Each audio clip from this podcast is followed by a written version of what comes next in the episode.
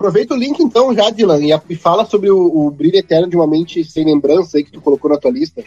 Brilho Eterno de uma Mente Sem Lembrança. Uh, é aquele filme que tu, tu fica pensando, será que seria tão bom assim eu esquecer tudo que eu vivi com a pessoa? Quem, quem quer dar spoiler, esse filme traz, né? O, é o personagem ali do Jim Carrey, ele tá tentando. Ele passa por um processo que de, de esquecer do último relacionamento que ele teve e vai lembrando ali dos momentos que ele teve com ela e, e vai, vai, vai percebendo, ah, não quero esquecer isso, isso é muito legal. É, eu, eu acho que o mais punk desse filme, assim, é, é o lance psicológico, né?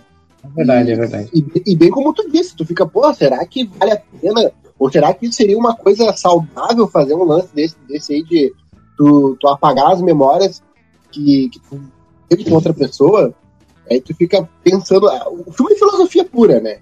É, a, os, diá os diálogos deles, assim, são bem sobre, sobre, sobre relacionamento, sobre interação de, de, sei lá, de duas pessoas. Baixei como quem não quer nada, assim, foi, o day play começou, meu Deus, esse filme é muito bom. E o Jim Daí Carrey, minha lista. Não, e o Jim Carrey que eu tava falando, é, é, ele é muito bom ator, cara, ele manda muito bem.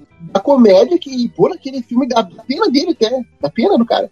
Desde o show de Truman, né? Ele já, já mostrava que. Ah, o show de Truman é uma, uma obra particular. Tem gente que nem conhece.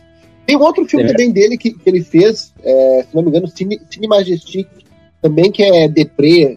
E tem outro que é mais hum, zoado na cabeça, assim, que é o 23, número 23.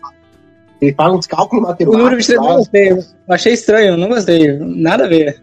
É, ele, é, ele é estranhão, assim, é um filme é filme de livro? Porque quando eu não entendo, eu sempre penso que é filme de livro. Quando não entende filme de livro. não entendo, é sempre penso.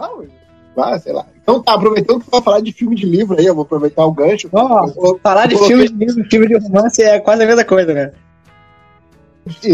É, o, quando o livro faz sucesso, os caras já pensam, vai dar um bom filme. É automático.